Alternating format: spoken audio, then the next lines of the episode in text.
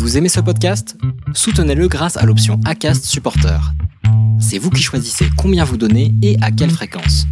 Cliquez simplement sur le lien dans la description du podcast pour le soutenir dès à présent. Bah oui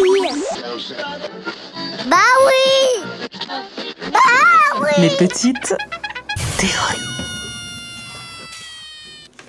Mes petites théories de l'été. Quand l'été devient chronique. Bonjour, c'est Anne B, 37 ans, pas d'enfant, mais un petit animal de compagnie. Et si vous voulez savoir pourquoi l'été est une femme, je vous conseille vivement de rester avec moi et d'écouter la théorie de l'été.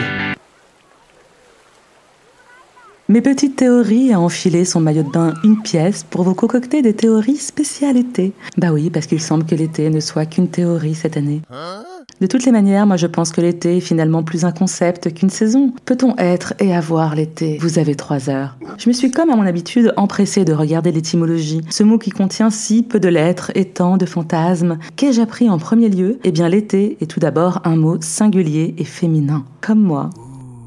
L'origine grecque de l'été voulait dire ciel lumineux, région supérieure de l'air en latin classique, aestas. Et oui, c'était un substantif féminin. Et puis après, comme toutes les autres saisons étaient masculines, alors voilà que l'été a changé de genre. Mais au-delà de ses racines sémantiques, l'été a tous les atours d'une femme ses courbes Celsius, sa démarche hypnotique, sa folie brûlante, l'été donne la vie. Et puis l'Italie a encore une fois tout compris puisque l'été se dit estate et que c'est un mot, je vous le donne en mille, féminin.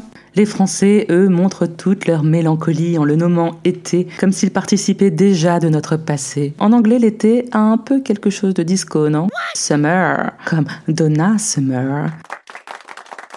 Mais bon, encore une fois, si l'on le prononce à la française, on peut avoir le sentiment qu'il se meurt, que l'été se meurt, bref. L'été est un concept parce qu'il est bien plus qu'une saison. Il est la saison lumineuse qui a pour mission de remettre nos corps à zéro. Une sorte de réinitialisation de la machine, un reboot du système. Fut un temps, je faisais partie de ces Parisiens qui aimaient faire les malins et préféraient arpenter les rues d'un Paris vidé de ses habitants et partir en décalé quand arrive la rentrée. Et j'ai mis du temps à comprendre que si c'était juste avant l'hiver, c'était bien pour une raison, préparer notre corps à la rudesse à venir, mais aussi faire le plein de souvenirs éclatants pour se réchauffer le cœur les dimanches après-midi d'hiver, où la nuit tombe si tôt qu'on a l'impression de tomber avec elle dans les dédales gelés. L'été, c'est le corps avant la parole, c'est la matérialité du désir, ce sont les quatre éléments en déséquilibre, le feu éphémère qui emporte, les problèmes de manteau laissent place aux problèmes mentaux.